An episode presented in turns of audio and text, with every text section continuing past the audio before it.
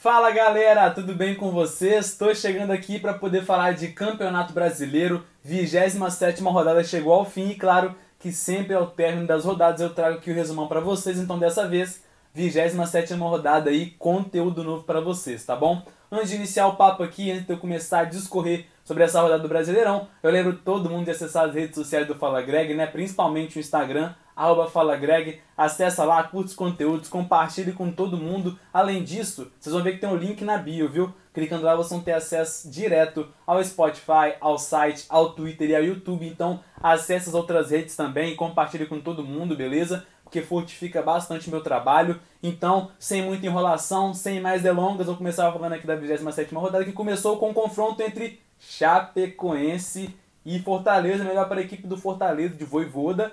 É, pessoal, Fortaleza ganhou no sufoco, viu? O confronto foi duríssimo, mas o Pikachu conseguiu resolver de pênalti, bateu o pênalti, colocou o, o Fortaleza na frente, 2 a 1 então, melhor para a equipe do Voivoda aí. E ó, é importante relatar aqui um fato bem chato, viu? O Pikachu fez o gol, mandou beijo pra torcida e tomou um cartão amarelo. Que isso, gente? Como é que pode? O futebol brasileiro ainda respira. A gente tem que. Essas coisas são normais, são de jogo, provocação normal. A torcida provoca da, da arquibancada, o jogador pode provocar de dentro de campo ou não? Estou errado. Vê, comenta aí o que vocês acham sobre isso, porque ao meu ver, nada. É, é, não faz sentido, né? Nada a ver, não faz sentido esse cartão é, que o Pikachu levou. Mas enfim, ele foi amarelado aí, fez um gol, decidiu o confronto. Na sequência a gente teve América Mineiro e Bahia que terminou em 0 a 0 um pontinho para cada lado, não ajuda ninguém, né? Duas equipes em situações ruins na parte de baixo da tabela, mas vamos ver, né, o restante da competição aí, ó. Vou trazer aqui para vocês o América na 12ª posição e já o Bahia na 16ª, o Bahia com a vida ainda mais complicada, né? E o América agora que não conta mais com o serviço de Wagner Mancini, vou falar dele já já. Depois a gente teve a vitória do Palmeiras por 1 a 0 sobre o Internacional, um grande resultado para o Palmeiras que volta a vencer, né? Volta a respirar, um alívio no Brasileirão, gol de Rafael Veiga, bateu, é, é, a bola bateu na mão de Vitor Cuesta, incontestável pênalti marcado, sim, pênalti a, a, ser marcado, corretamente marcado, né, isso é o que, é, o que é mais importante, e o Rafael Veiga foi numa belíssima cobrança na gaveta, colocou o Palmeiras na frente e trouxe esses três pontinhos aí para a equipe do Verdão. Depois a gente teve o confronto entre Atlético Paranaense e Fluminense lá na Arena da Baixada, um jogo muito difícil, né? A gente sabe como é que é jogar naquele gramado que é diferente, as equipes não estão tão acostumadas assim.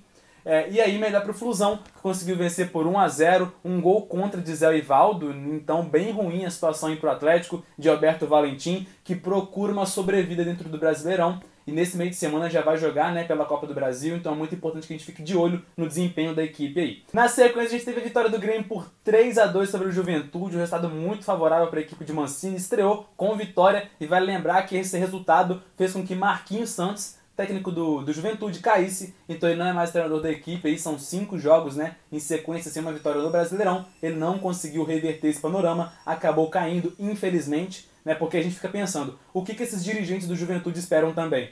Eles acham que eles vão brigar por Sul-Americana, por Libertadores? Não vai chegar, gente é importante ser realista e acabaram demitindo o Marquinhos Santos. E a gente sabe como é que o futebol é sim resultadista. Enfim, acabou demitindo o técnico do Juventude. Um grande resultado do Grêmio, com gols de Diego Souza, Vila Sante e também Douglas Costa, caras fundamentais aí para essa equipe do Grêmio. Quem sabe o Grêmio agora consegue, né?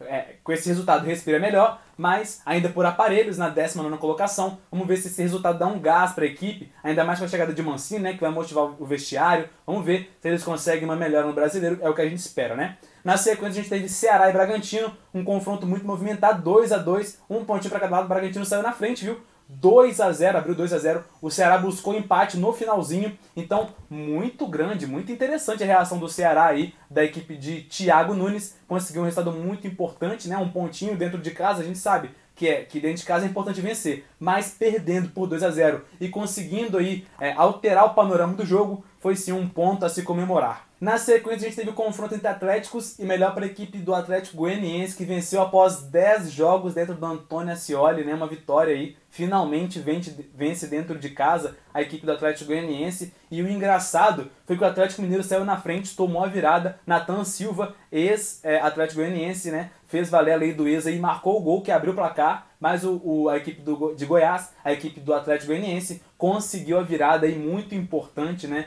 Uma boa participação de Janderson, ele que tem sido fundamental para a equipe, marcou o gol, deu assistência. Então, vitória muito importante para a equipe do Atlético Goianiense, que também busca uma retomada no Brasileirão.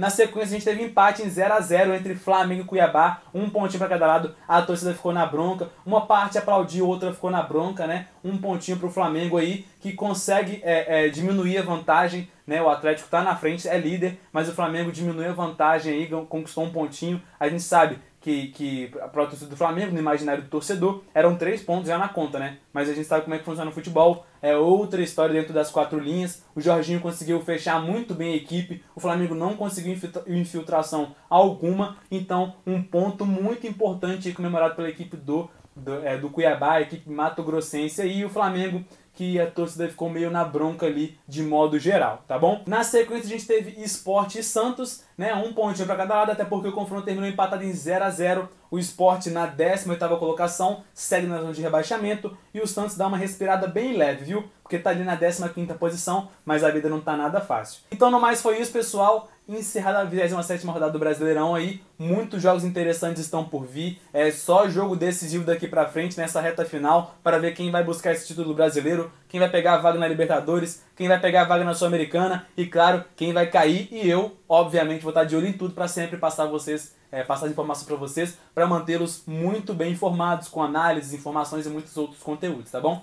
Então fiquem de olho no Fala Greg, porque tem sempre conteúdo para vocês por aqui. Um beijo, um forte abraço e até o próximo vídeo.